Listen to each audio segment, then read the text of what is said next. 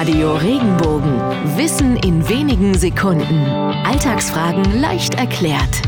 Wie kam der Handschuh eigentlich zu seinem Namen?